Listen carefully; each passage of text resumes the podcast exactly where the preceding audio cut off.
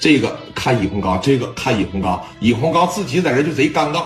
紧接着刘永良就说了：“那个大刚啊，你别怪哥啊，我实在是挺不住了，他真往死里边扎我。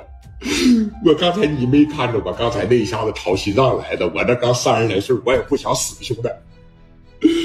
大难临头各自飞吧，行吧，兄弟？我希望你能够理解，我真不想死。”是尹洪刚带着他，带着他，带着他，带着他，带着他，夸夸一指就都指出来了。磊哥当时在这儿来到了尹洪刚的跟前拿着烟头就朝你眼睛上，他就朝眼睛上来的，呲着妈呀！啊！好几个人在这摁着。聂磊这，咱说实话，拧烟头行吗？人要不扔地下拿脚踩灭他，要不扔烟灰缸里边，朝眼珠子里边呲就一下子，你谁能想象到朝眼珠子上来呀？啊，拍了！哎，好几个人，紧接着说让他在这叫唤了一会儿啊。叶磊当时就说了：“哎呀，是你吧？没冤枉你是吧？啊，没冤枉你就行。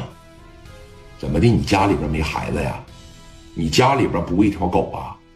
啊，这么没有人性啊！你没有姑娘啊？我看，你这吧，基本上跟个畜生也差不多了。留着你呀，也没什么用。你要说给你整没呢，那都不至于。但是啊，下半辈子也别起来了。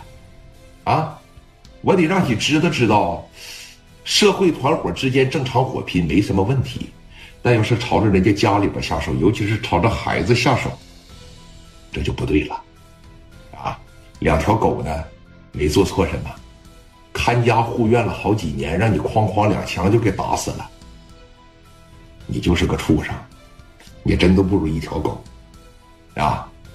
我呢，今年虽然说岁数不大，但是我混社会这两三年，我就信奉一个道理：人呢，做错了事儿啊。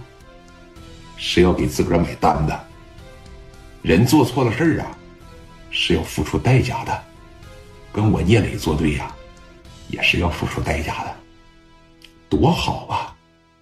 一开始找你们谈谈，好说好商量，多给人拿点米，至于这样吗？丢了西瓜非得捡个大芝麻，没意思啊！准备好吧，让你见识见识我兄弟刘毅的身手啊！刚一说完这话，哎，刘毅提了个枪，刺就过去了。我要是说尹洪刚现在拉一裤兜子了，磊哥走的时候捏着鼻子转身走，大家伙应该都能信吧？人在极度恐惧之下，真的是会吓尿的，也真的是会吓得，咱说了大小便失禁的。俩眼珠子在这瞪着，现在一句话说不出来，他就瞅着刘毅的眼神就不对呀。刘毅这是奔着弄死我来的。虽然聂磊说了我弄死你不至于，但是你后半生你也基本上跟这轮椅也就离不开了。那想想，在这那嘴唇子嘚嘚瑟嘚嘚瑟，那眼珠子这样啊。刘毅当时上来了，这一枪刺啪的刚一下去，史殿林呱的一拉住，哎哎，兄弟，给我个机会呗！你都整残废一个了，你这给我个机会呗！那行啊，啊，你来吧。刘毅把自己心爱的这一把枪刺递给了史殿林，从地上把这帽子捡起来，趴着一扣，把烟一点着，恭恭敬敬的站在了聂磊的跟前这一切，王胜普他们可都看着了。操，这叫团伙。